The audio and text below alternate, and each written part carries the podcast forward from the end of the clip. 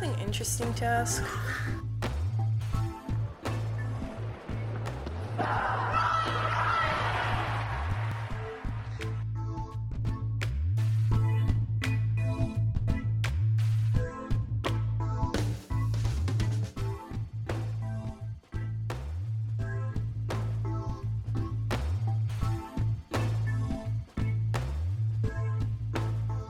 À toutes et à tous et bienvenue dans notre nouveau podcast The Outcasters. Bonjour David. Bonjour Nelson. Comment vas-tu? Ça va mieux qu'il y a deux jours. ah, bah, bah, Comme tu me demandes encore une fois, moi aussi ça va mieux qu'il y a deux jours. non mais je le vois moi. Mais c'est vrai que je peux te poser la question au nom de, de nos auditeurs. Oui, mais moi je le vois que ça va mieux. on est un peu, on est plus en forme, on va dire. ouais, on va, Bien on plus va en être forme. inspiré. Et puis il y a de quoi parce que franchement, les affiches quart de finale, tant pour les hommes que pour les femmes, sont absolument exceptionnelles. Ça faisait tellement longtemps qu'on n'avait pas eu un grand chelem Ouais. aussi alléchant dès les quarts de finale, enfin dès les quarts de finale, au quart de finale.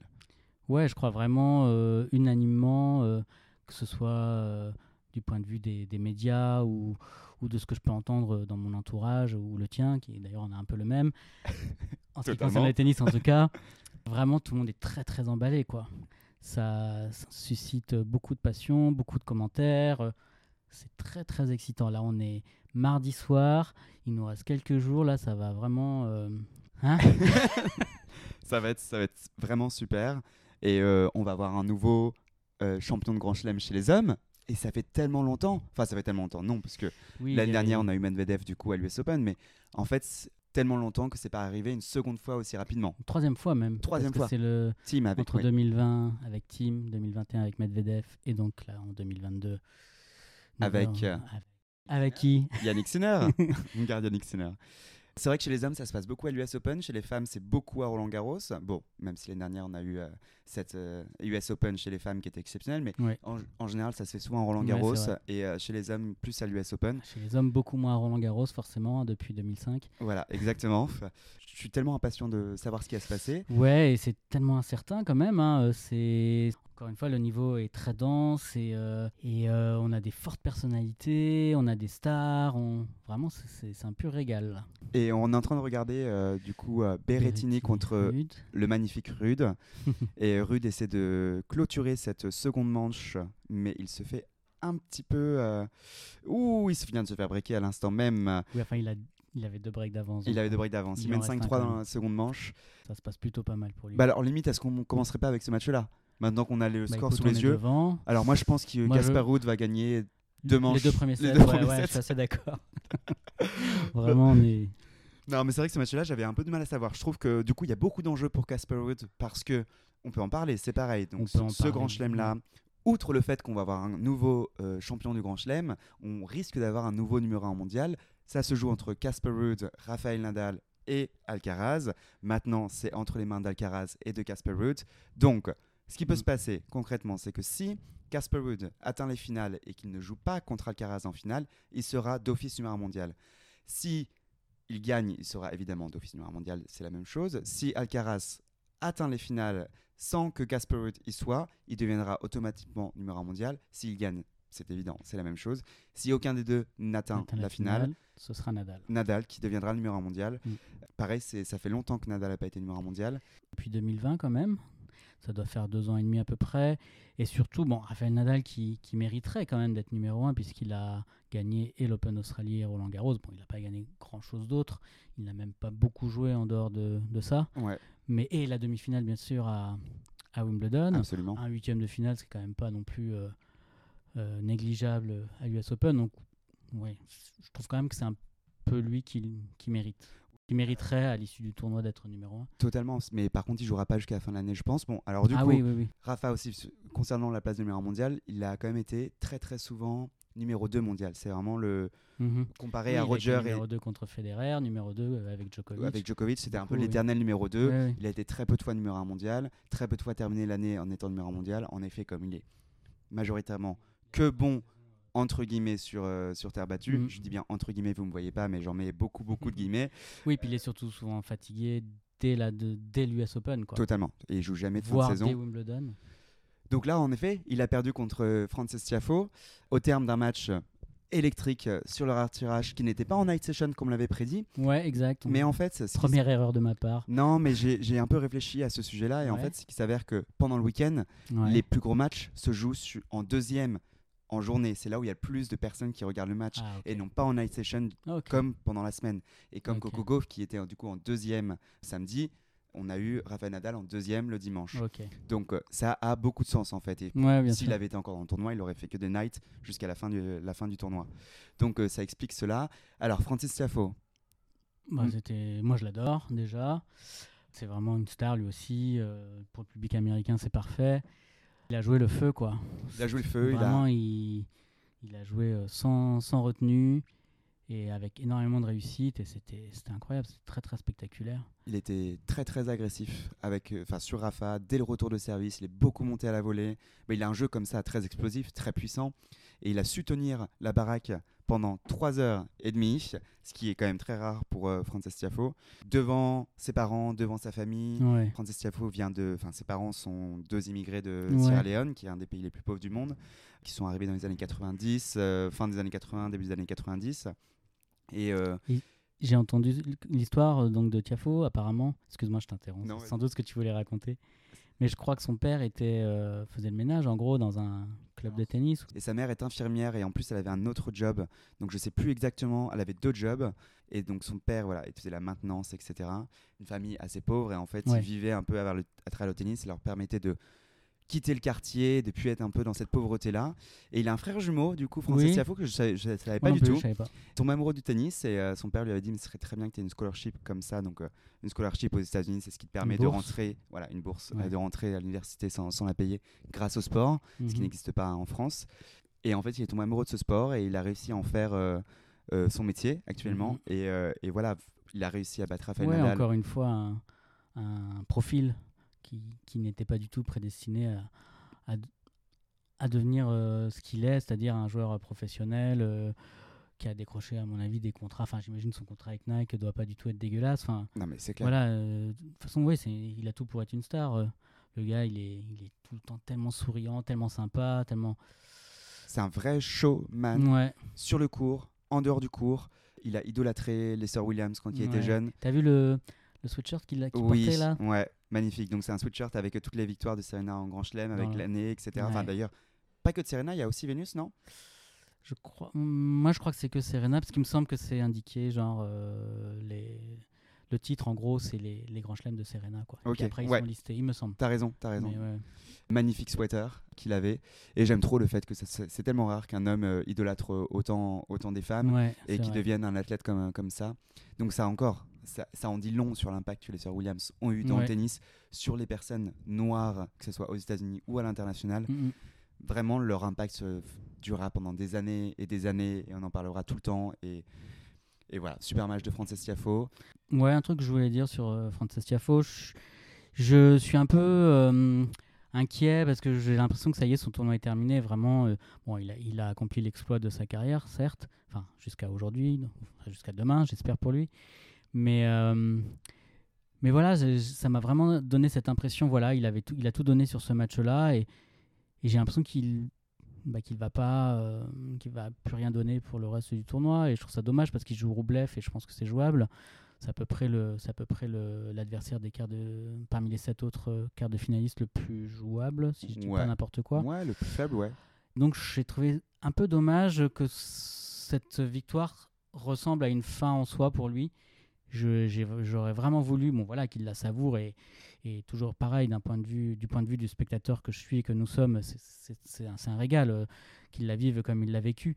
Par contre, voilà, euh, il faut qu'il reste concentré, que sur la suite de son tournoi, c'est pas terminé. Il a, il a ce qu'il faut pour aller au moins en demi. Bon, euh, la demi, ce serait contre Alcaraz ou Sinner, c'est plus compliqué, mais voilà, ça m'a un petit peu perturbé. J'ai envie de croire. Moi, j'adore ce joueur, j'ai envie de croire en lui, j'ai envie qu'il croit en lui autant que, que je crois en lui, et en particulier dans, dans ce tournoi.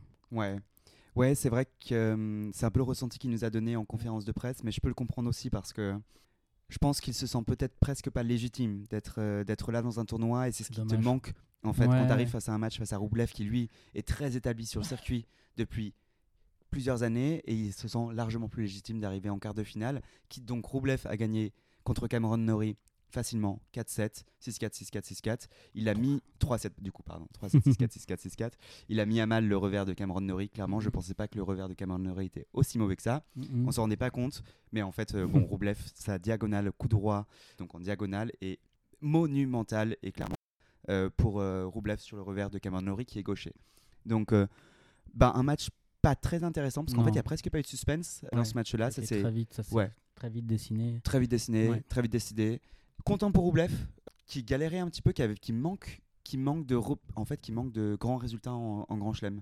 C'est le seul truc qui manque dans sa carrière. Oui, en fait, Roublev, voilà, il gagne des, des ATP 500, ça, il y a, Ah bah, y a en pas de souci, hein. Il fait bon, au moins une finale euh, de Masters 1000, il fait des quarts de finale de Grand Chelem, Ouais. mais c'est un petit peu, voilà, il cale un petit peu euh, à ce- à ces stades-là. Pareil, hein, il a une belle opportunité de franchir euh, ce cap qu'il n'a pas encore franchi. Je le vois favori face à Frances Tiafoe, honnêtement. Oui, mm, de par déjà la- l'état d'esprit Ouais. de l'un et de l'autre. Et oui, c'est de par le niveau aussi. Enfin, est-ce que, est-ce que Tiafo va être capable de jouer le même niveau euh, deux matchs d'affilée? Ça, c'est Ça va être compliqué. Et en fait, probable. c'est c'est ça le, le niveau le plus haut de Francis Tiafoe, c'est il est plus fort que Roublev, mais en fait, euh, le niveau constant ouais. de Roublev est bien meilleur que Francis Tiafoe. Mhm. Et c'est ce qui va, c'est ce qui va jouer, je pense, sur ce match-là.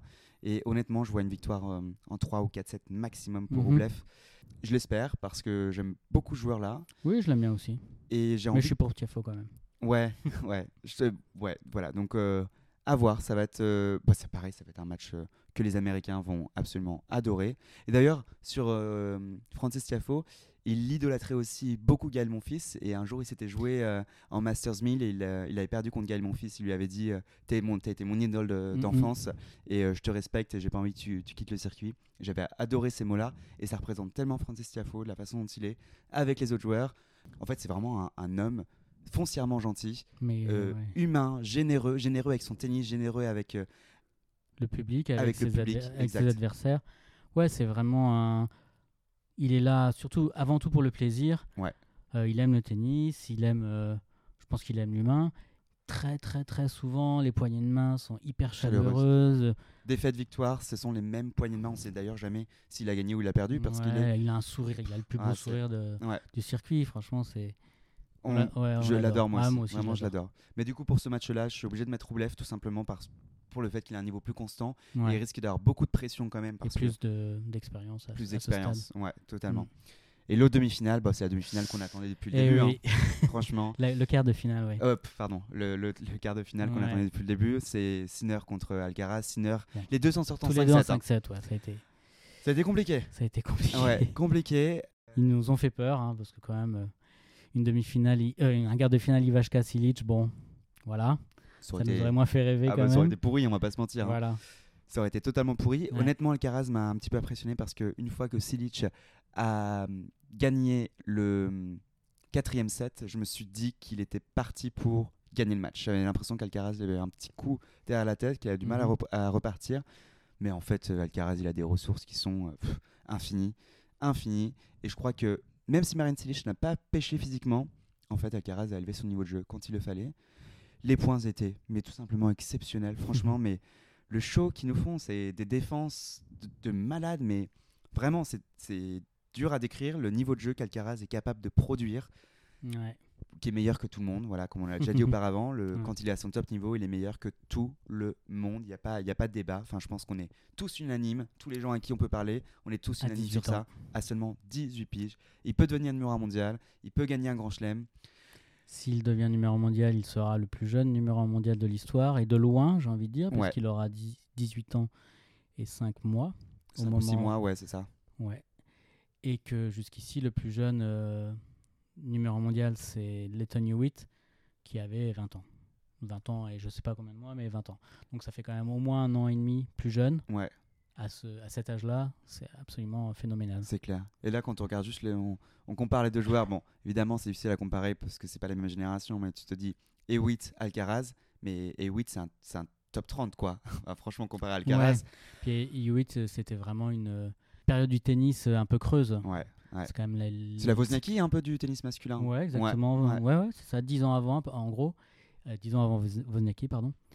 Ouais, c'était, enfin, c'est quand même une époque pendant laquelle euh, Carlos Moya, Juan Carlos Ferrero, tout petit peu avant quand même, euh, justement le seul joueur à avoir été numéro un mondial sans avoir gagné de Grand Chelem, euh, à savoir Marcelo Rios. Voilà, c'est vrai. Donc voilà, on a quand même eu des, des numéros un mondiaux. Là, c'était un petit peu. pff, Ouais, c'était dur. c'était une période, franchement.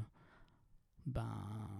Creuse, creuse, du creuse, tennis masculin. triste, Ouais. euh, c'était. Puis il n'y avait pas de star. Hein. Enfin, même si Leighton Hewitt avait un peu ce star power quand même, Ouais, en sortant avec Kim Clijsters, c'était, c'était croustillant quand même Ouais, comme, truc. C'est marrant parce que je, je trouvais qu'ils allaient jamais bien ensemble. Pas du tout. Pas du tout, hein. Il n'y a pas que moi, ok. Euh, moi, j'ai pas, je les ai pas connus à l'époque où ils étaient ensemble. Enfin, je regardais pas le tennis. euh, C'était quand même euh, début des années 2000. Je, j'étais à peine né. Je rigole, je suis un peu plus vieux que ça, mais, mais je regardais pas vraiment le tennis. Mais quand je regarde les images maintenant, je me dis vraiment, ils allaient pas ensemble. Enfin, Non. alors, Après, voilà, ils étaient très jeunes. Ils se, sont, ouais, ils sont connus ados. Voilà, c'est. Il y a eu des petits couples comme ça. Il y avait eu aussi euh, Safarova avec euh, Berdic, qui sont oui, sortis ensemble très jeunes. c'est vrai. Après, il y a Bah, Stepanek et- avec, et euh, donc, il y a eu, euh, oui, Stepanek. avec beaucoup de choses. hein. Ouais, avec beaucoup de choses. Mais j'allais citer ben, Mirka et, et Roger Federer oui, qui, enfin, qui Merkel, se sont connus aussi très jeunes. ouais, ça, elle a jamais Mais vraiment été joueuse, quoi. Pour Enfin, le coup, ouais, voilà. Elle a été top compris 200, que- je sais pas quoi. elle a vite compris que financièrement, c'était pas nécessaire. Oui, exactement, exactement. Alcaraz qui jouera du coup Yannick Sinner. Yannick Sinner qui est pour toi ton finaliste, moi mon ouais, vainqueur. c'est toi. Moi c'est mon vainqueur. Ouais. Ouais, je et je suis toujours. Euh, mon finaliste, attends, c'était mon finaliste, euh, alors que mon vainqueur était Medvedev. Medvedev n'est plus là. Donc, Oui, euh, Oui, c'est vrai. Les, les- les cartes sont rebattues. Ouais. tu le vois du coup maintenant gagner? Oh, c'est très dur. hein. Non, je crois, je crois que le favori maintenant, c'est Kyrgios. C'est intéressant. Et c'est vachement intéressant, ouais, parce que bah, c'est un statut dès les quarts de finale en Grand Chelem. Ouais. Bah, il a jamais été favori en Grand Chelem parce Absolument qu'il jamais. il a été finaliste à Wimbledon, mais contre Djokovic, donc il n'était pas favori. Mais là, non seulement il est favori, mais dès le stade des quarts de finale. C'est quand même euh, comment il va gérer ça? Ouais. Ça c'est intéressant. Mais justement le le, le nouveau euh, Kyrgios euh, très professionnel que tu as décrit depuis depuis le début de notre de la quinzaine et de notre podcast, ben il va sans doute très bien gérer ça. Qu'est-ce que tu en penses? Oui. Alors c'est vrai qu'il est favori, mais face à Yannick Sinner, alors je pense qu'il est favori face aux tous les joueurs qui restent, sauf face à, face à Yannick Sinner.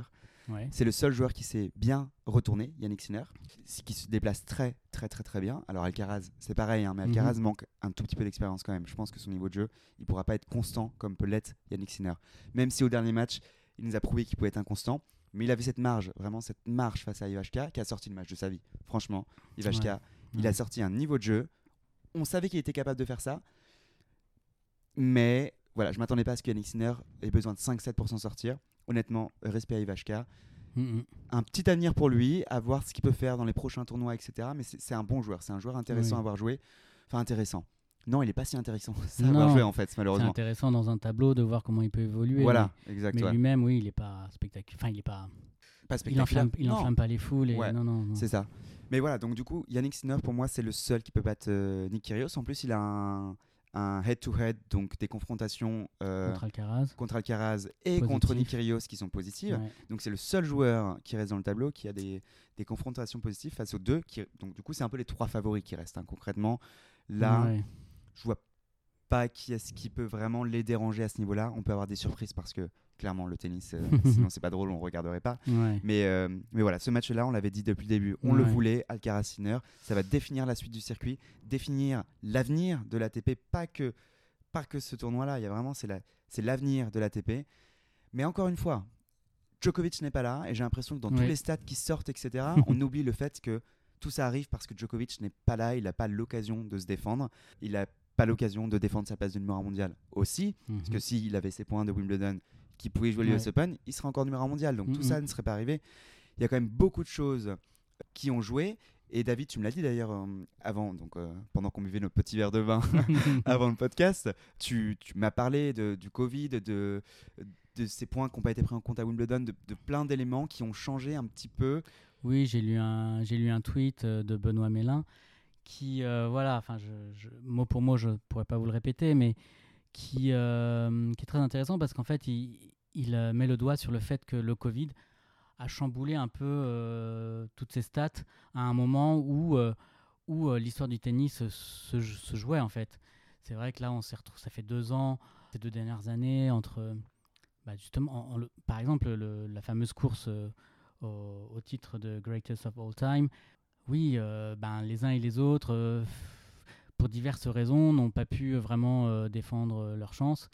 Il y a des joueurs que ça a perturbé. Dominic Thiem, bon, bah, il a réussi à gagner son grand chelem pendant euh, le pic du Covid, puisque C'est clair, la finale était. On en avait parlé ouais. Mais quand même, je pense que je pense que dans l'absolu, ce- ce- cette situation l'a perturbé. Il y a des tas de joueurs que, que ça a perturbé, d'autres que ça, a- ça à l'inverse euh, Aider à se développer, ouais. Je pense notamment par exemple une joueuse comme Mon Jabber. Alors là, excusez-moi, je, je change le tableau, mais une joueuse comme Mon Jabber, qui est quand même une, qui n'est pas une, euh, une très jeune joueuse qu'on qu'on connaissait euh, déjà depuis plusieurs années sur le circuit, mais si on regarde bien, en fait, elle est elle est au top depuis depuis le Covid, depuis 2020. Et tu sais, Et En parlant des femmes, je pense Coco Gauff, c'est pareil, ça lui a fait énormément de bien le Covid. Parce que avant le Covid, elle avait 15 ans. 15 ans, je sais pas, enfin, c'est ouf quand même qu'elle avait 15 ans d'ailleurs, quand on y pense. ouais, Elle avait 15 ans, toute l'attente était sur elle. Et en fait, le Covid, le fait qu'il y ait beaucoup moins de spectateurs, les attentes étaient un Ouais, peu différentes sur. Coco Gauff. Et en fait, elle a eu deux ans pour un peu gérer cette pression-là, l'intégrer, l'imprégner. Et en fait, maintenant, elle revient avec le, le public et les attentes. Et elle est là, clairement. Mm, mm. Donc, je te rejoins totalement avec Ange Jabber et j'aimerais rajouter Coco Gauff dans cette analyse-là. Et c'est vrai que ça a totalement changé, chamboulé les stats et à un moment clé de un l'histoire. moment clé et un peu critique parce que les trois, les trois euh, prétendants au titre de GOAT, on- ils sont dans leurs dernières années en fait. Totalement, Et donc ces, ces deux années qui viennent de passer sont précieuses pour eux. c'est clair. Et, Et, puis, euh, on voit que Djokovic, c'est clairement le meilleur à Wimbledon. Bah, actuellement, enfin, clairement, ça Ouais. euh, il n'a pas pu jouer un Wimbledon parce qu'un Wimbledon, Wimbledon a été 2020 annulé. Ouais. Après, il peut pas jouer plusieurs tournois. Ouais, L'Australian. Open, alors que c'est son tournoi préféré, aussi. il peut pas le jouer par, à cause bon, de- Oui, oui, du oui, vaccin. on en a Là, déjà l'US parlé, Open, oui. c'est pareil. Donc en fait, ça fait trois, trois tournois qu'il ne peut pas jouer, qu'il est très favori sur les trois tournois. Mm. C'est vraiment, comme tu dis, ça a chamboulé l'histoire du tennis pour toujours. Et puis là, peut-être avoir un nouveau numéro mondial. Voilà, ça fait, ça fait vraiment trop bizarre de, de le savoir ça. C'est un peu triste pour l'histoire du tennis, mais ça fait quand même du bien, ça rafraîchit d'avoir de nouvelles têtes parce que même si je suis fan, j'adore cette course au concours, Ouais. cette, euh, cette course au, au record. Ouais. Bah, je suis Ouais, content d'avoir un peu genre un, puis, sang- un 109 qui arrive sur le circuit et qui enfin vont au-delà que des quarts ou des demi-finales. oui. Il y a du potentiel et voilà, ça peut arriver dès maintenant. Je- J'en suis content. De toute façon, cette euh, course au record, il faut qu'elle prenne fin, hein, enfin entre ces Oui. trois-là en tout cas. Par contre, un truc vraiment auquel je suis assez attaché, c'est j'aime pas trop l'idée d'un numéro mondial euh, sans titre du grand, de Grand Chelem. Ouais. Ah bah ça c'est clair j'espère, euh, si ça doit être Rude ou Alcaraz, j'espère euh, qu'ils auront que l'un et l'autre euh, sera couronné ouais. dimanche soir. Par exemple, si tu penses qu'Alcaraz perd en finale contre Nick Kyrgios, qui devient numéro mondial, est-ce que tu penses est-ce que tu penses que ça pourrait peut-être bafouer sa carrière en fait dans un sens? Non, je pense pas. Ouais, je pense qu'il a quand même euh, Et pour le coup, euh, ce- scénario que tu, que tu me proposes là euh, me conviendrait parce que, parce que je pense qu'Alcaraz, même s'il perd la finale euh, dimanche, en gagnera. Ouais. Rude, je suis moins sûr. Ouais. Donc je me dis, voilà, si Alcaraz doit être numéro 1 sans gagner le titre dimanche soir, ça va. Je pense que ce, ce- ce sera euh, une première étape vers euh, vraiment euh, la consécration, enfin le, les titres qui, qui justifieront ce statut. Ouais. Mais c'est vrai que ça Mm. ferait bizarre d'avoir Alcaraz, on sait tous qu'il va devenir numéro mondial, qui va gagner des grands chelems, mais du coup qui va devenir numéro un, devenir numéro mondial sans gagner de grand chelem. C'est presque, je sais pas, je trouve ça dommage pour son histoire, presque parce que voilà, on, personne n'aime avoir un numéro un mondial qui n'a pas gagné de grand chelem, c'est un peu dommage. Et si Nick Kyrgios gagne ce tournoi-là, limite il va prendre sa retraite après l'Open d'Australie parce que le mec, possible, ouais. franchement, il en a rien à foutre. Enfin, il a Ouais. pas rien à foutre du tennis, mais mais, mais c'est tellement ça dur d'être pas assez de place dans sa vie. trop et- et, puis c'est trop dur d'être pro pour lui il a une Voilà. galère ça fait six mois qu'il est pro que six mois enfin genre qu'il est professionnel dans le sens où ouais, voilà il s'entraîne correctement et- il mange correctement Mm. il boit plus d'alcool c'est des choses qui sont importantes pour lui enfin franchement c'est un c'est un fêtard c'est un mec qui mange des burgers enfin Ouais. un peu un Benoît Père du voilà un Benoît Ouais. Père euh, avec un- plus de talent évidemment mais limite il serait prêt à arrêter sa carrière après l'Open Oui. d'Australie en se disant moi j'ai fait ce que j'avais à faire S'il gagne un grand chelem, oui. Le gars, il sait qu'il va pas gagner. euh, mais oui mais oui puis de toute façon il, il sera jamais constant il voudra jamais rester pro pendant des années Ouais. enfin ça lui va pas et je lui souhaite pas parce que franchement j'ai l'impression qu'il est presque triste quand il est pro comme ça mhm. voilà, il est content de gagner des matchs, mais je suis pas sûr que ça le remplisse d'émotions. Ça- Je suis pas sûr que ça l'épanouisse réellement de gagner des tournois comme ça peut l'être pour d'autres joueurs. Et euh, lui, je pense qu'il veut juste gagner un tournoi pour faire plaisir à son Ouais. entourage, pour, Pour enfin se prouver, pour prouver Exactement, aussi ouais. à tout le monde que, que, que c'est pas juste un gadget quoi. Et en plus, bon, c'est un. Un gadget, horrible comme expression. Je la connais même pas. Enfin, je connais Gadjo Dilo, euh, le film euh, de Tony Gatti. Euh, voilà. Mais euh, je sais pas ce que ça veut dire Moi, je, exactement. moi, je dis un gadget un peu comme un, co- un kéké quoi. Ok, d'accord. Et en plus, ben, Kyrgios, il est australien. Forcément, l'histoire de, de d'Ashley Barty le- l'inspire d'autant plus, à mon avis. Totalement. Donc, euh, et puis il est australien, on, a- on a évoqué cette question euh, dans le, le dernier épisode du podcast. Donc oui, oui, euh, ce sera vraiment pour lui, pour le coup, une fin en soi. Ouais, une fin en soi. gagne un grand chelem. Et il jouera euh, Kachanov. Alors, Kachanov qu'on a Oh, enterré. alors là, Alors trop drôle parce que lui ça fait 6 Non, matchs qu'on est franchement, j'ai honte, pas. Et pour nous deux. hein. J'ai honte. Ça fait 6 matchs qu'il doit pas gagner. et il bat quand même Carreño Busta. C'est... Non, non, franchement, respect. Mais Et- surprise, enfin grosse surprise de ce tournoi. Il était absent depuis un an facile. Ouais. Absent dans le sens ouais, il faisait, il avait pas de gros résultats ou de résultats signifiants pour qu'on en parle dans ce podcast-là. On, se, on se demandait dans le premier épisode pourquoi il était tête de série. Mais fait. totalement, non mais c'est clair. Et là il, il nous fait un quart en battant euh, donc euh, Busta en 5-7. ouais. Bon, voilà, petite, petite surprise. Contre Nick Kyrgios, quelles sont ses chances? Honnêtement, après avoir Oui, c'est ça. A priori, ses chances, elles sont très faibles, mais en même temps, euh, il est sur une telle lancée que ben, va savoir quoi. Ouais, va savoir, c'est clair. Mais franchement, moi je trouve que. Ce serait, ce serait dommage pour le, pour l'intérêt du tournoi. Enfin, Ouais, et je dis puis ça de manière un peu subjective peut-être. Kachanov, mais- c'est pas un bon retourneur. Et en fait, il est arrivé là parce qu'il a pas joué de gros serveurs. Ouais. Et franchement, le tennis masculin, ça joue énormément sur le service. Il n'y a pas, Oui, y a pas à dire. Ça joue beaucoup sur le service. Si t'es pas un bon retourneur, tu vas pas gagner le tournoi du Grand Chelem. Et Kachanov, c'en est pas un. Et Nick Kyrgios, c'est un énorme serveur. Serveur, un très bon retourneur d'ailleurs maintenant parce qu'il s'est clairement amélioré en retour. Je pense Mhm. que là, ça va, ça va jouer là. Les points vont être. Bon, il y aura des points qui sont exceptionnels, mais je pense que ça risque d'être très très compliqué. Je suis même pas sûr qu'il puisse gagner un set, mais bon, il nous a surpris jusqu'à maintenant. Ouais, c'est ça. Alors on verra bien. Et enfin, bon, bah, alors vous l'avez compris, le dernier match de ces quarts, c'est Berrettini contre Rude. Et je pense même que Berrettini gagnerait peut-être 2-0, tu vois, dans la troisième manche. Ouais, mais je- il pourrait avoir une balle de débreak euh, Ouais. dès le troisième jeu. Alors là, il en est. Donc euh, euh, Rude a gagné 6-4 la deuxième manche. Et là, euh, 2-0 pour Berrettini. Berrettini qui a un break d'avance. Et, et euh, balle de débreak pour Ruud. ouais, avec un passing de revers absolument magnifique de Casper Ruud. Il allait arracher. Ouais. Donc on va voir ce que ça donne ce match-là, mais c'est vrai que franchement, je serais trop content que Casper Ruud gagne parce que j'ai envie que cette place de numéro 1 mondial soit jouée jusqu'au au dernier moment. J'ai pas envie que aucun des deux soit, soit pas en finale. J'ai voilà, j'ai envie que je sais pas Ouais. que ça, Donc ça tu reste un une plus finale longtemps. Ruud, euh, Ruud euh, Alcaraz. Non, parce que j'ai envie que mes, mes pronostics fonctionnent. Donc euh, Ah bah ouais. ouais. Alors je suis un peu euh, ah, je sais pas. Oui, Mais en même temps, c'est vrai que ce serait un scénario euh, bah idéal. canon quoi. Ce sera un, un scénario canon. Rude, Ouais. euh, Alcaraz en finale, ça joue à la Ouais, place du allez. numéro 1 mondial, premier Voilà. grand chelem. Ouais. Bah, ça foirait nos pronostics, d'ailleurs, les miens, parce que franchement, j'ai envie de vous dire, les miens sont encore là chez les hommes. J'ai quand même eu Nick Kyrgios en finale contre Yannick Sinner. On est en quart, ils sont encore là. T'avais pas mis Alcaraz plutôt que Non, Sinner arrêtez de nous di- que je dire que je dis Hmm. Alcaraz. Non, j'ai dit Yannick Sinner vainqueur contre Nick Kyrgios. Et je suis trop content parce que euh, je suis pas très bon en hommes. Bon, alors en fait, les hommes, c'est quand même plus simple parce que c'est toujours la même chose. Alors que là, c'est un peu surprise ce qui se passe. Oui et non, Oui il y a quand non. même quelques surprises. Ouais, Parce que Djokovic n'est pas là. ouais, en fait, c'est ça. Entre autres. Donc en fait, bon, c'est vrai que j'étais un, un peu plus facile. Mais voilà, je crois toujours à mon pronostic. Alors on, on dit quoi alors sur les demi?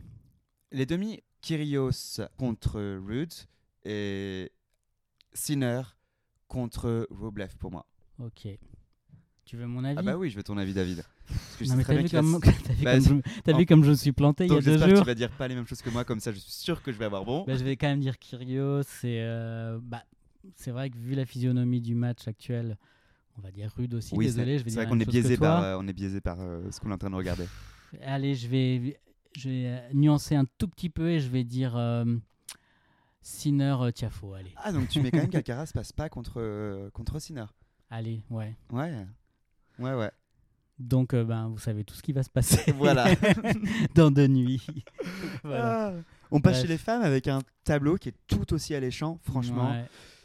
j'adore, j'adore, j'adore. Alors que voilà, la première semaine était vraiment focalisée sur Serena Williams. Et en fait, le Ouais. départ de Serena, c'est presque une bonne chose. Ça permet de clôturer la première semaine et d'ouvrir une autre page pour cette deuxième semaine-là, avec la place du numéro mondial qui n'est pas du tout en jeu parce qu'Iga Swiatek a tellement d'avance, Mhm. mais Iga, justement, est toujours là. Alors, Elle a récolté un nouveau 6-0. et oui. Mais à quel prix? Parce que le, les premiers et deuxième sets, Ah bah franchement, très très difficile. Elle a, bah, je crois que c'était 6-2, 4-4, 4-4 pour Niemeyer. Ouais. Et là, elle s'est réveillée. ouais, et puis Niemeyer a un peu flanché mentalement. Je pense qu'il lui manque un petit peu d'expérience parce que Mhm. Iga n'a pas fait grand chose. Enfin, franchement, euh, elle a été un peu at- euh, passive, je veux dire, jusqu'à la fin de ce second set. Derrière, bon, ça l'a clairement libérée. Et puis, je pense que Niemeyer, ça l'a totalement euh, bon, tué, franchement, de, Ouais. de- de perdre ce second set. euh, et puis, en plus, physiquement, elle est un petit peu plus friable qu'Iga Ouais, ouais.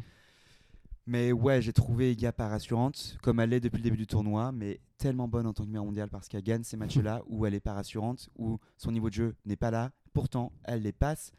Encore un nouveau quart de finale pour Iga. Bah, je suis content parce que ça, Ouais. ça fait du bien au tennis féminin d'avoir une, une bonne numéro mondial Leader. qui est là. euh, Ouais, ouais. qui est là. Après, elle a un tableau. Alors, les premiers tours étaient durs. Depuis, c'est bon, easy peasy. Elle jouera Pegula. ouais. Bah, voilà, Pegula, euh, Pegula, c'est un petit peu euh, comme Roublev, quoi. Voilà, c'est exactement quarts de ça. Finale, Totalement, c'est abonnée au quart de finale. Une bonne joueuse, constante. Hein, ah bah, ça, qui a c'est quand clair. même. euh, alors, j'ai pas vu le match du tout contre Kvitova, excusez-moi. Donc, je sais pas vraiment ce qui a pu se passer. Est-ce qu'elle a eu... Parce que le score est quand même très net, hein, 6-3, 6-2. Est-ce qu'elle l'a atomisé ou est-ce que Kvitova était fatiguée? Ah bah Kvitova a fait des fautes, ouais. fautes, fautes, voilà, Ouais, tout simplement. C'est que Kvitova a, a fait un non-match et que Mhm. Pegula, elle est là quand euh, quelqu'un fait, fait des non-matchs. Ouais. Et un bon stat sur euh, Pegula, qui va être approximatif, mais je vais quand même vous le dire, c'est que elle gagne euh, sur tous les Masters et les grands chelems de cette année. Elle n'a perdu que deux fois contre une joueuse qui n'était moins bien classée qu'elle. Donc elle a toujours respecté son statut de tête de série. Donc arrivée, donc elle a les têtes de série numéro 8. Huit. Donc c'est-à-dire qu'elle a été prévue pour arriver en quart de finale. Ouais. Et dans tous les tournois où devait être prévu d'arriver en quart ou en demi, elle est Elle arrivée était. à chaque fois, sauf deux fois. Et je crois, non, je vais pas vous le dire parce que ça va être une connerie. C'est peut-être soit Cincinnati ou Toronto. Il y a l'un des deux où elle a foiré Ouais. et un autre sur terre battue, il me semble. Mais sinon, le reste, elle a toujours réussi à respecter son statut de tête de série. C'est Miss Consistency, comme on dit en anglais. et euh, voilà, et franchement, bravo à elle. Je pense qu'elle part pas favorite. Bon, elle n'est pas favorite face à Iga Non. parce qu'Iga est numéro mondial. Elle a pas trop le public avec elle dans le sens où c'est pas une, elle a pas cette star power. Et puis Ouais. comme elle vient d'un milieu très très aisé, Ouais. ça marche pas très bien avec, euh, avec les Américains. Mm, mm. Ce match-là, franchement, en fait, il est bon. Pegula, ce qui est embêtant, c'est qu'elle est pas très alléchante à avoir joué. Donc du coup, bon, euh, voilà, Iga, allez, Iga, j'espère qu'elle va passer et Oui. qu'elle aura un petit peu trouvé la solution avec ses sourcils pour qu'on ait une conférence de presse. Ah, j'ai pas regardé la. non, moi non plus, j'ai pas regardé sa conférence de presse, ouais. Parce que peut-être qu'elle nous a écoutés et que du coup, elle est allée voir l'esthéticienne. Oui, bah, elle, les a, elle les a rasés, ça serait un petit peu dommage. Elle nous a fait des, des faux sourcils un peu au drag queen. Oui, c'est ce que j'allais dire. ça aurait été sympa. Non, mais euh, ouais, sur ce match-là, toi, ton analyse avec, face à Pegula? Bah, je pense que Pegula, c'est un peu. D'une part, oui, c'est la joueuse constante. co- Un peu comme ce que tu disais de. hum, Un peu comme tu disais euh, de Mertens, par exemple. C'est un peu une joueuse euh, bah, qui perd jamais contre euh, moins fort qu'elle, mais euh, qui, qui perd toujours, pour ainsi dire, contre plus forte qu'elle. Et, Totalement. euh, et je pense en plus que c'est une joueuse, elle donne pas l'impression. Alors après, elle est très nonchalante, elle, elle est, elle est pas très expressive. Et c'est une joueuse qui donne pas l'impression de croire plus que ça en elle. C'est une joueuse qui donne l'impression de oui, voilà, je suis une top 8. Et euh, ça me va très bien en fait. Ouais. Et ouais, et- et de par cette, euh, cet état d'esprit, euh, bah, je la vois pas battre. Ouais, et, je suis d'accord. et je pense quand même, euh, mine de rien, ce petit, cette petite frayeur hein, d'être mené 6-2 et 4-4 euh, contre Niemeyer, peut-être que et d'avoir enchaîné du coup derrière 6 jeux, 8 jeux pardon, Ouais, huit jeux. ça peut avoir provoqué quelque chose en elle. Complètement. Complètement. Donc oui, oui, très clairement, je vois Swiatek. Je, l'a- enfin, je l'avais déjà dit. Pour le coup, c'est une des seules, euh, un des seuls euh, bons pronostics que j'ai eu euh, il y a deux jours quand je disais que je voyais Swiatek en demi. Donc je reste sur cette. Ouais. Alors moi j'avais dit, sais, je t'avais posé la question, est-ce que Niemeyer peut peut-être créer la surprise face à Ouais. Swiatek Et tu m'as dit non, et c'est vrai que j'étais plutôt d'accord avec toi, mais quand je regardais le match, je me disais, oh là là, mon Dieu, elle va peut-être le faire, elle va peut-être le faire. Finalement, c'est pas arrivé. Et euh, pour revenir à Mertens, quand j'ai dit ça, bien sûr, elle a perdu au premier tour de l'US Voilà. Open. Alors euh, merci, Voilà. merci, mais dans la vie de tous les jours, sinon, elle passe jusqu'au troisième tour. Bon, alors l'autre demi-finale, c'était un peu nos Ah. deux mamies. Enfin, l'autre, pardon, un... pas. Non. Ah, tu... le quart. Le quart. Et Pliskova. Ouais, ouais, Parce que exactement. c'est des trentenaires et que tu l'es pas encore. Oui, D'accord, je comprends. ils vont commencer à avoir une idée sur mon âge en fait. On donne des indices au fur et à mesure des podcasts. oui, alors bah, Oui. c'était vachement intéressant. Déjà, comme affiche, c'était intéressant. Mm. Le match était intéressant dans le sens où euh, bah, Azarenka euh, a servi pour le premier set. Ouais. Elle a finalement perdu 7-5. Elle, elle a servi à 5-4 pour le premier set. Yes. Et elle a gagné le deuxième. Donc c'est toujours pareil. Euh, Tu te dis, putain, si, bah, voilà, ça avait- si tu avais, fait ton job euh, lors de ton jeu de service euh, pour le gain du set, et ben, tu aurais gagné en 2-7. Et non, elle a perdu en 3 du coup contre Pliskova, qui a quand même gagné assez facilement euh, le troisième. Pliskova qui est en train, bah, voilà, qui est en train de nous faire du Pliskova, quoi. Ouais. C'est-à-dire une joueuse euh, qui fait rien de la saison et qui nous sort un tournoi incroyable, quoi. C'est clair. Franchement, euh, elle a fait des belles choses, quoi. Ah bah ça joue bien, Ouais. je veux dire, c'est Tellement euh, tout en relâchement, c'est- assez, euh, Oh, c'est beau à voir. hein. c'est beau, ouais. Ouais, Franchement, c'est beau. Franchement, c'est beau. Je trouve qu'elle a- joue tellement à plat. Ouais. C'est fou qu'une joueuse. Enfin, je trouve que c'est une des joueuses qui joue le plus à plat sur le circuit. Elle a très peu de variations. Enfin, je veux dire, quand elle tape la balle, elle a très Mhm. peu de variations, très peu d'effets. Elle sait très bien faire les amortis. Elle sait monter à la volée. Enfin, je veux dire, je trouve que le- les gens critiquent très facilement Thaïs Semina en disant qu'il n'y a pas de variation. Je trouve ça totalement faux. Ouais. Pas parce que ça tape des, des deux côtés qu'il n'y a pas de variation, c'est faux. Mais euh, d'ailleurs, taper à plat, c'est aussi une sorte de variation, donc il faut un petit peu revoir ce terme de variation. Et je trouve que Pliskova, c'est une des meilleures joueuses qui sait taper à plat. Et franchement, avec du relâchement, c'est trop beau. Enfin, Ouais. Et des deux côtés, coup droit revers, je sais même pas quel est son point fort, honnêtement. À part le service, qui est clairement son atout. Oui, Même s'il est un petit peu en deçà cette année, celle qu'on a longtemps appelée l'Ace Queen. bah parce qu'elle était l'ace queen sur le, Ouais, ouais. sur le circuit. D'ailleurs, euh, cette année, c'est notre cher Caro Garcia. cette année. Alors, avant son match, son dernier match contre. euh, bah, qui- Contre Risk Oui, contre Risk, Ouais. elle était à 286. Vous vous rappelez, on en parlait enfin, je Mm. parle sur la conversation WhatsApp Mhm. euh, avec euh, mon cher David. Mais ouais, en tout cas, Pliskova, c'est ça. Elle a arboré encore cette belle tenue euh, rose que je- moi Mais j'adore. même une un variation peu- par rapport au premier tour. Elle n'avait pas, euh, c'était pas vraiment cette tenue. Elle n'avait pas le, le- le fameux petit décolleté. euh, Ah oui, mais qu'elle a eu après, du coup. Bah, là, là, elle l'avait hein, contre. Oui, oui, elle oui, l'avait. ouais. mais euh, c'était une variation par rapport à, à cette première tenue, cette tenue des premiers tours, je crois, non? Ah, parce qu'elle est peut-être en day session les premiers tours. Ouais, bah là, elle était ça. aussi en day. Elle était aussi en day session. Ouais, c'est vrai. Elle était en day session, ouais. Euh, J'aime beaucoup, en fait, cette tenue. Ouais. C'est moins gênant que sur, sur Rogers. Ouais. C'est moins dé- euh, débordant. Ouais. Bah, elle a moins de poitrine, donc Elle a en fait. euh, mais du coup, poitrine, ça ouais. met vachement sa poitrine en Et valeur. c'est plus joli que celle de Rogers parce que c'est ce rose et ce rouge, c'est très joli. Ouais, c'est franchement, franchement très beau. Ouais. Non, je trouve que la tenue est, est superbe.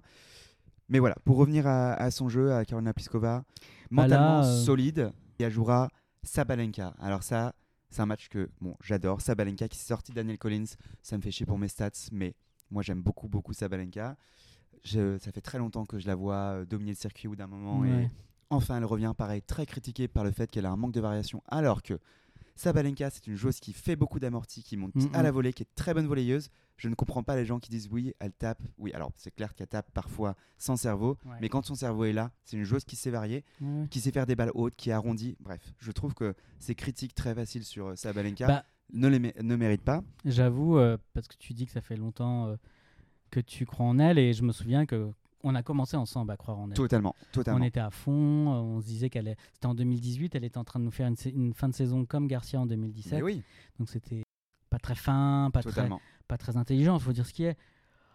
Franchement, euh, pff, moi je croyais plus en elle, euh, ça m'a vraiment fatigué et là ça me réconcilie avec elle. Elle est en train de, de me prouver que ben, j'avais, j'ai eu tort peut-être de, la- de la lâcher Ouais.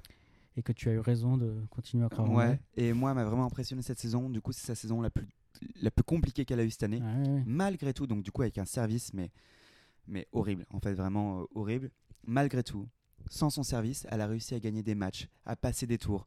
Et j'aime trop cette idée du fait qu'elle perd une de ses armes principales, malgré tout. Elle se découvre en fait avec un niveau de jeu moyen à battre des joueuses qui sont top 20. Et donc clairement quand un niveau de jeu moyen, et Quand on- clairement quand tu joues très très mal et que tu arrives à, battre des joueuses top 20, c'est que tu es une top 10 établie, voire top 5, très très établie. Toute cette saison, elle me l'a prouvé non-stop. Franchement, Mhm. j'ai un énorme respect pour Sabalenka. Ouais. Là, elle retrouve évidemment son service. Elle fait encore quelques doubles fautes, mais elle, elle est un peu à la.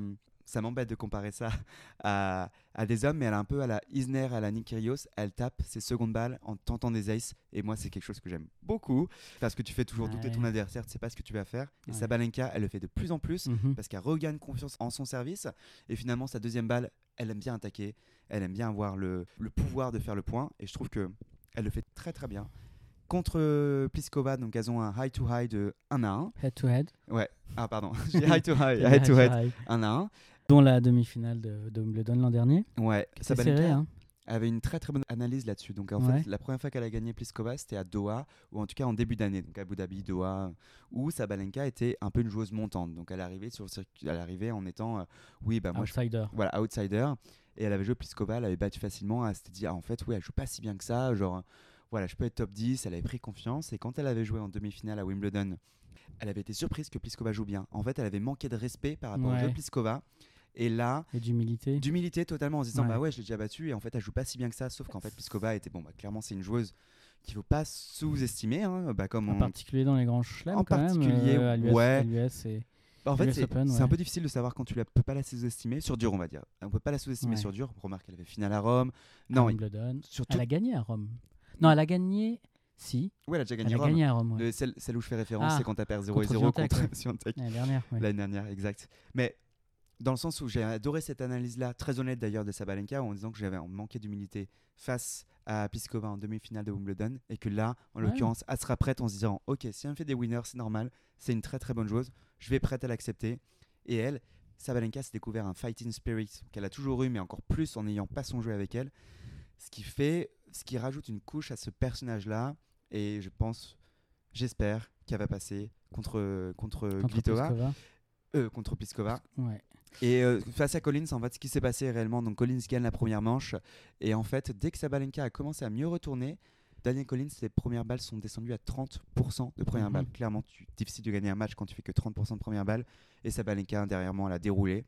Elle a réussi à emmener le public avec elle, alors que Daniel Collins est américaine. Ce que j'adore de Sabalenka, vraiment, c'est une provocatrice un petit peu en disant mais attendez les gars moi je fais un tennis exceptionnel encouragez-moi et elle adore emmener le public avec elle elle a très très bien fait pendant ce match là face à une joueuse américaine et je pense qu'elle sera soutenue par le public américain face à Pliskova qui elle Pliskova clairement bon oui, elle soulève per- elle soulève- personne. enfin. non, mais c'est vrai, c'est dommage. ouais c'est dommage C'est dommage, mais en même temps, c'est- pareil, toujours pareil. Tu prends, on parlait de Ribakina en début, en début de, de quinzaine, mais c'est des joueuses, ben voilà, elles expriment rien. Et donc non, elles soulèvent personne, quoi. C'est- soulèvent c'est personne, un ouais. peu la, c'est un la peu la punition, quoi. Bah, totalement c'est clair il faut Ouais. il faut que tu nous emmènes avec nous ça. Franchement, t'as beau faire des beaux points, si tu nous dis pas de, de- de venir avec toi en levant tes mains, en faisant un signe, tu vois, en t'adressant au public en fait, parce que le public fait partie du match. C'est, il y a tellement d'éléments extérieurs à un match Mhm. de tennis. Euh, par exemple, enfin, les arbitres, quand ils demandent un- au public d'arrêter de faire quelque chose, il dit à la fin, veuillez s'il vous plaît coopérer. Et en effet, le public coopère toujours, fait partie d'un match de tennis, c'est super important. Et quand les joueurs n'emmènent pas le public avec eux, ben en fait, ils perdent une partie de, Mm, mm. de leur, enfin pas de leur tennis, mais une partie de la victoire en, en quelque sorte, parce que le public t'emmène toujours vers la victoire et c'était capable Mhm. de l'emmener, soit avec toi, soit contre Soit toi, contre toi, comme ouais. Medvedev, Comme. Djokovic, comme d'autres joueurs qui savent très très bien le faire. Mm. Je pense aussi à la Fed Cup euh, Israël-Russie, où les ouais. Russes ont totalement emmené le public contre elles, elles ont totalement réussi à, à être, bon, elles étaient déjà meilleures sur le papier, mais vraiment à, à en faire une force. Mm. En fait, quand tu arrives à avoir un élément extérieur que tu en fais une force, que ce soit pour ou contre toi, quoi qu'il arrive, ça va t'aider. Tout simplement, il faut que tu joues des éléments extérieurs, chose que Pliskova ne sait pas faire, et c'est pour ça qu'elle manque de grands grands titres, Mm. chose que Pegula ne sait pas faire, chose que voilà plein d'autres choses, on va dire euh, Mertens, je peux vous en dire d'autres. Ah euh, oui, bah oui, si on voilà. va dans, ces- dans ces sphères-là. dans oui, cette sphère-là. Et j'espère que Caro, du coup, parce qu'on y arrive, va Mhm. pouvoir le faire aussi face à Coco Gauff. Alors voilà, c'est le quart qu'on attendait. Je suis tellement, tellement content. Coco Gauff qui est idolâtré du public américain. Vraiment, le match contre. Zheng. Bah alors là, en fait, depuis le début du tournoi, je disais, bon, Coco m'impressionne pas. Mhm. Euh, bon, pour moi, c'est le match de la quinzaine, alors que c'est qu'un match en 2-7. Waouh, Coco Gauff m'a impressionné. Et là, je me dis, ok, Mhm. tu es prête. En fait, tu es prête. Tu es prête, t'as- t'es là quand tu as eu besoin. de- prête à- à être championne de Grand Chelem, quoi. En fait, t'es prête à battre Caro surtout. T'es prête à battre Caro. Ouais, ouais, ouais. J'ai rien à dire. Coco Gauff qui a été malmené Euh, les deux manches, hein, littéralement les deux manches. Et à chaque fois, Mais le- elle est tellement accrocheuse, enfin Mais- tellement. Moi, je regardais le match et je me disais, euh, j'avais pas envie que Garcia ait à jouer Zhang en fait. Ah bah non, Je non. me dis non, non, non, non, ça c'est- le mauvais. Ouais. C'est le piège un peu. C'est totalement le piège. Donc j'avais d'autant plus envie que, que Goff gagne.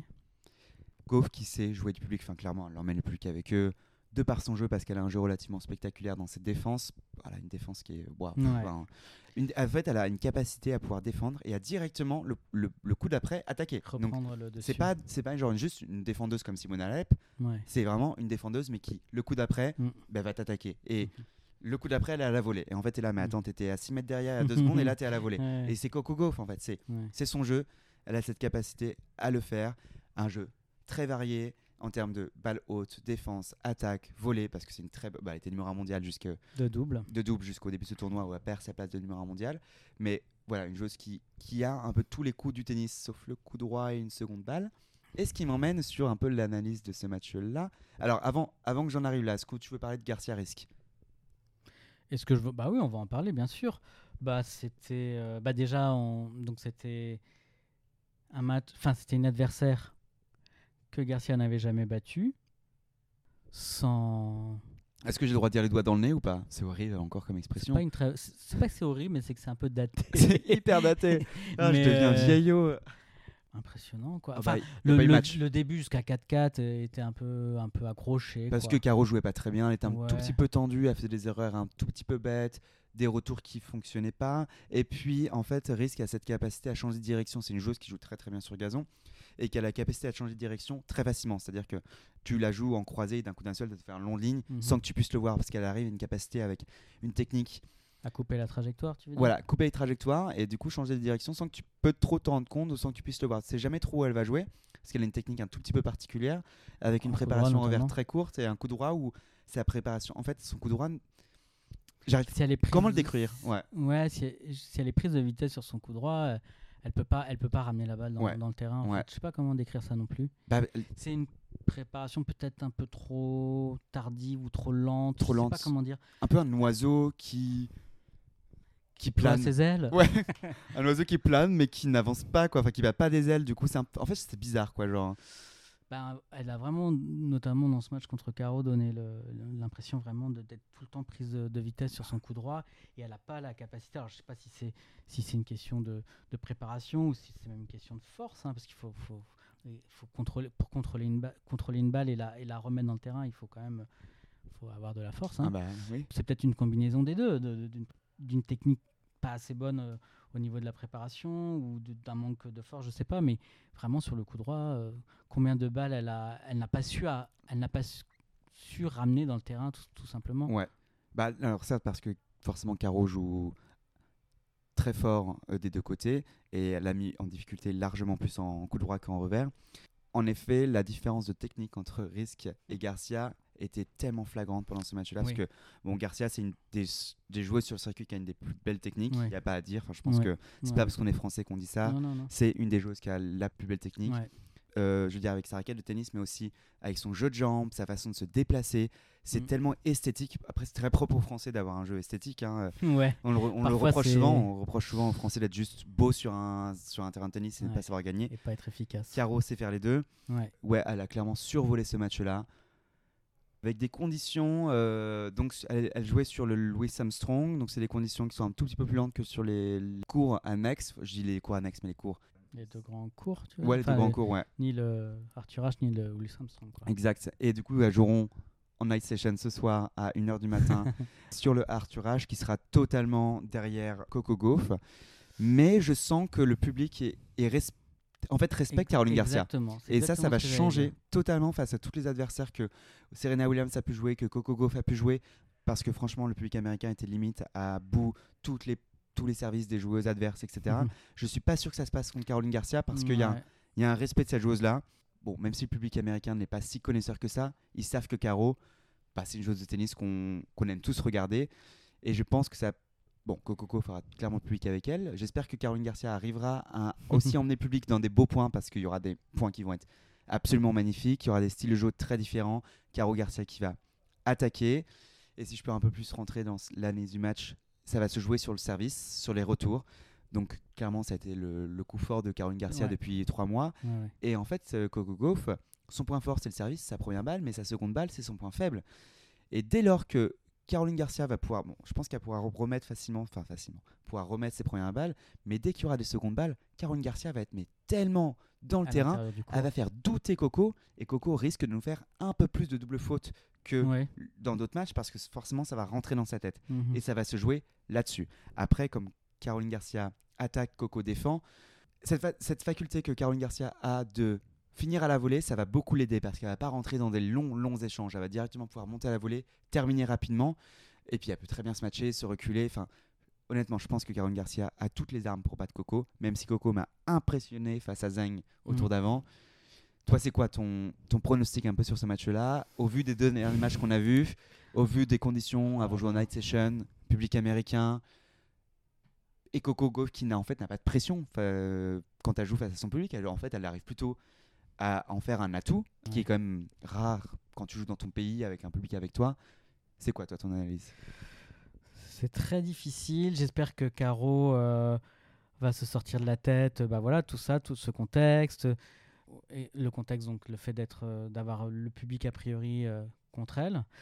J'espère qu'elle va aussi se sortir de la tête qu'en face d'elle, elle a une, une adversaire vraiment très sérieuse et une, une, une prétendante au, au titre. J'espère qu'elle va pas se dire Ah, tant pis si je perds, euh, j'ai déjà fait un super été. nanana. Voilà, j'espère vraiment qu'elle va rester. Je pense que si elle reste euh, concentrée sur son objectif, qu'elle reste dans sa bulle, que qu'elle reste elle-même aussi, parce que parce que voilà, il faut qu'elle faut qu'elle extériorise, il faut c'est elle, c'est- ça fait partie de sa personnalité et, et de ça fait ça fait partie de son de sa réussite. Je pense que si l'attitude est là, si elle croit en elle, euh, si elle euh, si elle est constante dans son objectif, euh, je pense qu'elle peut gagner. Là concrètement, si on pense aux points faibles et juste aux points faibles, en fait les points faibles de Caroline Garcia, c'est qu'elle joue pas à jouer avec un public qui est contre elle, Mhm. alors que Coco Gauff, ses points faibles, c'est sa seconde balle et son coup droit. Donc en fait, les points faibles de Coco sont sur le terrain, alors que les points faibles de Caro vont être dans la tête. Dans la tête, ouais. Et ça va être intéressant de, de voir comment ça va se passer.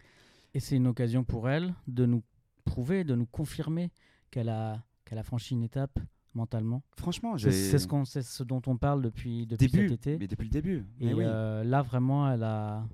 Bon, le tournoi n'est pas terminé, même. Ouais. mais euh, là, elle a vraiment une, une, une belle occasion de, de nous prouver euh, ce, qu'elle est devenue mentalement. Ah là là, ça mais ce serait exceptionnel. serait, Elle a ouais. fait la une de l'équipe Ouais. du coup dimanche. Ce qui est très rare quand même, parce que Caroline Garcia n'a pas gagné le tournoi encore. Je vous ai dit beaucoup Caroline Garcia dans le podcast. J'arrête pas de dire. Je peux vous dire Caro maintenant. Je pense que vous avez compris qu'on parle d'elle. Caro n'a encore pas gagné le, le tournoi. Elle a fait la une de l'équipe pour la deuxième fois. Elle avait fait une fois quand elle avait gagné un Master 1000. Je ne sais plus lequel. Elle avait fait la une de l'équipe. Mais c'est très rare. Alors c'est très rare que ce soit une femme à la une de l'équipe. Encore Ouais. euh, une femme française qui joue au tennis, qui n'a pas gagné de tournoi. Et j'ai trop adoré le fait qu'elle fasse la une de l'équipe. Franchement, ça m'a trop fait plaisir. Elle le mérite tellement. Ouais. Et, et ça reflète le fait que tout le monde est au courant, mais tout, tout le monde est au courant que Caroline Garcia est la meilleure depuis le début De sur cette US Open là. Ouais. C'est la meilleure joueuse sur le terrain. On le sait tous. Franchement, il y a- j'ai l'impression qu'il n'y a pas débat quand j'écoute euh, euh, plusieurs chaînes différentes, enfin en tout cas chaînes anglo-saxonnes parce que je comprends Oui. pas les autres langues Oui. euh, à part le français. Tout le monde dit que Caroline Garcia a été la meilleure sur le cette US Open là depuis le début. Mm. J'espère qu'elle va pouvoir le faire face à Coco. Ouais. C'est à 1h du matin. J'espère que vous allez pouvoir regarder comme nous. Enfin, moi, je sais que je vais. Ouais, je vais regarder. Ouais, je pense que je vais ouais. galérer demain je vais matin au essayer de taf. pas somnoler, je vais, je vais essayer de pas m'endormir. Ouais, mais- ouais, ouais, je- vraiment grosse galère au taf demain, mais, ouais. mais franchement, mais ça vaut tellement le coup. Enfin, c'est le match de la quinzaine, honnêtement. Ouais, Côté féminin. c'est vraiment ouais, c'est le match qu'on a dont on a parlé euh, dès le premier jour. euh, ouais, c'est le match de la quinzaine. Ouais. Ça va être mais tellement, tellement bien. Tu penses qu'elle aura la tenue noire Caro, du coup, en night? Oui. Ah, donc les deux joueuses vont être en noir. Ouais. Ouais. Alors c'est marrant parce que David a découvert il y a pas longtemps que Coco était sponsorisé par Barilla. Et, oui. et il me dit, on n'est pas un peu déçu là? Oui, j'ai même pensé que ça pouvait être un sujet. Ouais. Bon. Et ça, en fait, ça fait très longtemps qu'elle est. Enfin, très longtemps, ça fait au moins un an, je pense Ouais, qu'elle est sponsorisée par. Barilla. Et euh, oui, bah, c'est clair, c'est c'est nul. Enfin, moi, je trouve ça nul d'être Ouais. sponsorisé par Barilla.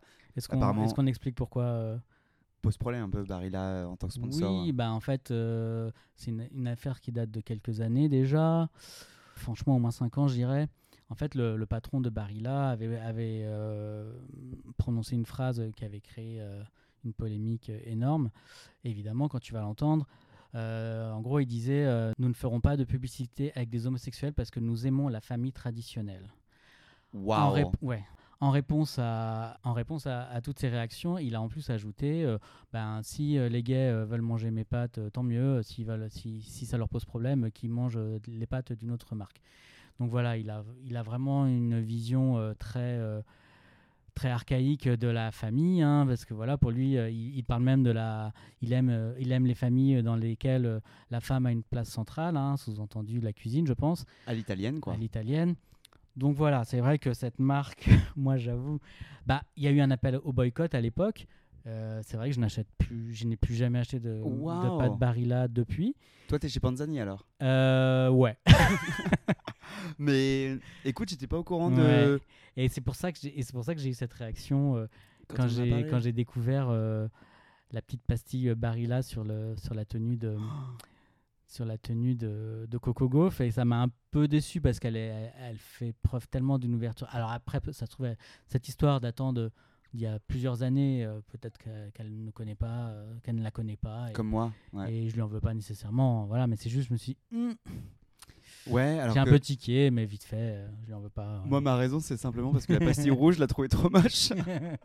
oh mon dieu, c'est tellement. Et j'ai pensé en plus que parce que pour euh, pour tout vous dire, on avait commenté avec Nelson euh, la petite pub assez mignonne là de Barilla en ce moment avec euh, Roger Federer et, et le jeune joueur euh, Zizou, je sais plus comment. yes. ouais. Et c'est vrai que Nelson avait une réaction tout de suite en disant non non Barilla, moi, moi en gros j'aime pas quoi. Et je pensais que je pensais que tu avais euh, eu cette réaction par rapport à Non, cette polémique. j'avais juste le pressenti. Ouais. Et bah tu as eu, Ce tu as eu sixième nez sens. parce que effectivement. euh, Ce sixième sens. donc voilà, cette marque euh, pose problème. Et est-ce qu'on parle quand même du, le- du dernier quart qui est probablement le moins. Non, non, non, on n'en parle du pas. coup, on en parle- non, disons que c'est le moins spectaculaire en termes d'affiches, mais je trouve qu'il a beaucoup de signification. Bah oui. Alors c'est Ons Jabber hein, qui s'est sorti de Kudermotova, la russe, en 2-7, 7-6-6-4, et euh, qui jouera Tomjanovic, qui a sorti Samsonova. Alors ça, on s'y attendait pas, honnêtement. Non, Euh, Tomjanovic confirme, après avoir battu Serena Williams, et que du coup, à l'inverse de Francis Tiafoe, même si Francis Tiafoe n'a pas encore perdu, qui, elle, s'est pas dit parce que j'ai battu Serena, j'ai terminé mon tournoi. Pas Ouais. du tout. En fait, Ouais. elle était dans un. Comme on en a parlé encore dans le dernier Ouais. podcast, elle a changé. Vraiment, sa, sa mentalité a changé. Deux quarts de finale de suite après Wimbledon, en perdant contre Elena Rybakina. Là, bon, elle jouera 11 Jabber. Clairement, pour moi, elle a toutes ses chances face à 11 Jabber. oui, clairement, elle a, elle a toutes ses chances. Déjà, euh, battre Samsonova, c'est une très belle performance. Bon, on, a, on en a parlé, toi et moi. euh, le tie-break du premier set était incroyable et. et euh, Décisif. Décisif, puisque derrière, Samsonova, pour ainsi dire, s'effondre. hein. Euh, J'imagine mentalement, même si j'ai pas, j'ai pas vu le match euh, dans son intégralité, j'ai juste vu les highlights. Mais, mais euh, on jabber, mine de rien, on parle pas beaucoup d'elle depuis le début. Mais oui. Elle a eu euh, quelques tours un peu compliqués, mais là, elle a battu Kudermetova quand même. Et pour moi, c'est une, euh, enfin pour moi et pour toi, je le sais, c'est une victoire significative. Euh, En jabber, elle est capable de tout. Elle, elle est capable euh, de perdre un match bêtement, comme elle est capable. euh, Enfin, elle, elle- a un talent incroyable. hein. C'est sans doute, euh, c'est sans doute le plus beau jeu, non, actuellement?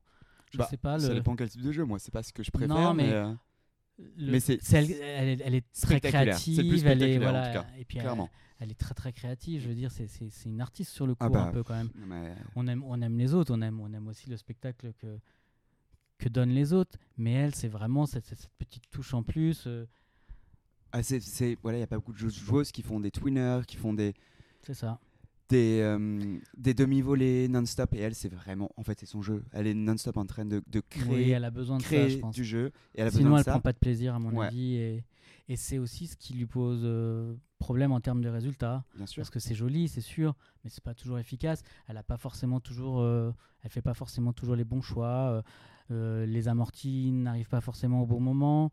Euh, le twinner, c'est pas forcément non plus le meilleur coup parce Voilà, que ouais. parce que derrière, euh, déjà il faut le réussir Mhm. et puis derrière, elle s'expose, elle s'expose à un smash la plupart du temps parce que voilà, le twinner euh, fait suite à un lob et, Ouais. et en général la joueuse qui a lobé euh, monte au filet. Enfin, donc, euh, mais elle est capable de tout quoi. Elle fait une super saison. Je le disais tout à l'heure depuis depuis le confinement, c'est vraiment devenu une joueuse une top 10, euh, enfin une top 15 en tout cas, et, et cette année une top 10 euh, très solide.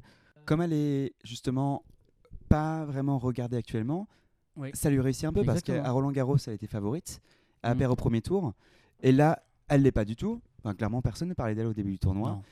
Non. Et Et, en fait- peu aujourd'hui, je pense. Bah moi, on nous on parle d'elle quand même. Oui. Nous on avait, on avait vu un petit peu quand même qu'elle développait un très très bon tennis depuis le début du US Open. Bah, elle a quand même sorti Rogers qui était bon, une joueuse Ouais. qui pouvait faire quelque chose. Là, elle sort Mm. Kodermotova. Alors certes, c'est pas des gros noms. Elle a un tableau qui est dans un sens assez simple, mais c'est pas c'est pas le mot que j'ai envie de dire parce que c'est faux en disant que c'est simple parce que Kudermotova et Rogers, ce sont des joueuses qu'il faut sortir. Ouais. La Tomjanovic, c'est pareil. C'est pas la plus haute joueuse, mais Ouais. franchement, elle, elle passe un cap là avec ce, avec ce, ce grand chelem là. Elle me fait plaisir. Puis c'est une Tomljanovic. là. Franchement, c'est c'est une joueuse qu'on. ça, hein. Comment Tu parles de Tomljanovic ou de Jabber pardon? Jabber. Bah, en Ouais. fait, les deux, en fait. C'est un. Ouais. Oui. Ce match-là, c'est deux joueuses qui passent un cap, Oui, clairement. Oui, c'est vrai. Et Qui puis, confirme aussi un peu. hein, Qui confirme. euh, toutes, leurs- toutes les attentes, etc. et Alors, qui confirme. euh, bah voilà, Tomljanovic, comme on l'a dit, donc euh, quart de finale à Wimbledon, quart de finale l'année dernière aussi à Wimbledon. Donc vraiment, euh, Tomljanovic nous dit je suis une joueuse euh, capable d'atteindre les quarts de finale euh, tout le temps s'il le faut. Concrètement, ça veut dire je suis une joueuse top 10 quoi. Donc euh, honnêtement, là, le tennis qu'elle produit, Ouais. c'est une joueuse top 10. Et elle n'est pas top 10 ni top 15 pour le moment, ni tête de Non. série, parce Ouais. que Wimbledon n'a pas Voilà. compté encore cette année. voilà, ce un vrai problème avec ses points. Franchement, c'est Ouais. compliqué parce que bah, je trouve que c'est ouais, c'est bah, Ouais. c'est compliqué depuis le début. C'est injuste. On peut on peut se trouver tous les mots, mais c'est vrai que c'est bah, injuste pour des joueuses qui ont clairement réussi à, à Wimbledon, alors qu'on Mm. Jabber, même si elle a fait la finale, elle avait déjà réussi auparavant en gagnant Madrid notamment, en jouant très très bon- en gagnant les tournois sur sur gazon, Charleston, pardon, en perdant en finale à Charleston, elle gagne Madrid. Ouais, c'est quand même elle a fait une très grosse saison sur, euh, sur terre battue. Elle fait une très grosse saison sur gazon derrière en gagnant au moins un titre final qu'elle aurait dû gagner. Elle- qu'elle perd au final un peu sous la pression parce que du coup elle était favorite et tout le monde la voyait gagner. Là en l'occurrence, c'est pas le cas. Enfin, déjà, les yeux sont sur Coco, Caro, un peu Et, euh, et elle risque d'être euh, du coup euh, outsider jusqu'à la fin. Exactement, et probablement elle peut créer la surprise. Mm. Bon, j'y crois pas parce que je suis comme tout le monde et je pense que j'y crois pas. Ouais. Je pense que les yeux sont rivés sur Coco et Caro. La vainqueur de ce match-là risque potentiellement d'être la vainqueur de ce grand chelem. Mais franchement, on sait, on sait jamais. Mais c'est une affiche qui, moi, même moi, m'intéresse. Enfin, même moi, non. Je m'intéresse à tous les matchs de tennis Hmm. féminin, donc ça marche pas. Mais je veux dire, c'est une affiche qui m'intéresse malgré le fait que ce soit la moins euh, flashy, on va dire, de, du tableau féminin qui reste. Je suis tellement content de ces quarts de finale chez les hommes, chez les femmes. Ouais, franchement, euh, rien que d'en parler là avec toi depuis, depuis tout à l'heure, euh, ça rend encore plus euh, excitant euh, ce qui nous attend, quoi. Mais j'ai l'impression que ça peut quand même avoir un vrai impact sur l'avenir du Mhm. circuit masculin et du circuit féminin. Par exemple, si Iga gagne, elle va vraiment s'établir comme la numéro 1 mondiale qu'on n'a pas eu depuis. Qui est-ce qui était la dernière mondiale la plus stable concrètement? À part Serena. Bah, H. Barty, mais H. Barty a pris sa Oui. carrière, donc du coup, Ouais, bon, Barty, c'est on- sûr. c'est un peu plus compliqué, mais c'était clairement la numéro 1 mondiale qu'on n'avait pas eu depuis des années. Mm, mm. Mais avant H. Barty, bah, ça remonte à 10 ans. On, va, Ouais, on peut pas, on peut, on peut pas se permettre de dire que Wozniacki l'était parce qu'il avait pas gagné le Grand Chelem à l'époque, mais elle était numéro mondial pendant longtemps. Ouais, il y en avait pas. Enfin, on a eu tellement, tellement de numéros mondial qui, est, qui étaient là, mais pas là. Oui, qui le méritaient, mais, mais qui ne sont pas restés longtemps. ouais, quoi. qui sont pas restés longtemps, qui n'ont pas permis, qui ont pas perduré dans le temps. Donc pour résumer, c'est quoi nos, nos demi-finales chez les femmes? Tomjanovic, euh, Garcia. Ouais. Et de l'autre côté, euh, je vais quand même mettre Iga face à Sabalenka. Ok. Pour moi, je dirais Iga Pliskova. Ouais, mais toi, Pliskova, finalement, elle va nous gagner ce mais- tournoi et t'aurais. Ah, franchement, ta prédiction du mois de. Je ne sais pas quand est-ce que c'était, va être bonne. Voilà, on verra, on verra. Mais en tout cas, Mais vu qu'on en reparle, ça Ouais. va pas marcher, mais bon. Ouais, voilà. c'est vrai. Et en bas, allez, je dis Garcia, mais Jabber quand même. Tu- toi, tu dis Jabber, ouais. Ouais. En fait, je mettais Tomjanovic juste parce que je pense qu'elle peut, elle peut créer l'upset, évidemment, sinon je le Oui. dirais pas. Et c'est un match 50-50, honnêtement. Je Ouais, pas de ouais, favorite sur ce match-là. Donc Mm, mm. voilà, je mets Tomjanovic. J'ai même pas trop d'analyse tennistique de comment ça pourrait se passer. Mais dans la tête, j'ai l'impression que Tomjanovic est présente. Quoi. En, Mm. en conférence de presse, elle expliquait que maintenant, en fait, quand elle arrivait, euh, elle faisait référence à ce premier set contre euh, Kudermetova qui s'est joué. euh, elle faisait référence à ce premier set contre Samsonova. Samsonova qui a vraiment qui a, qui a fait le match concrètement. Elle expliquait mais moi dans ma tête tout va bien parce que j'ai tellement d'échecs depuis que j'ai Mhm. commencé sur le circuit. Elle a 29 ans Ouais. et en effet elle a perdu des matchs mais un nombre de matchs qu'elle aurait dû gagner.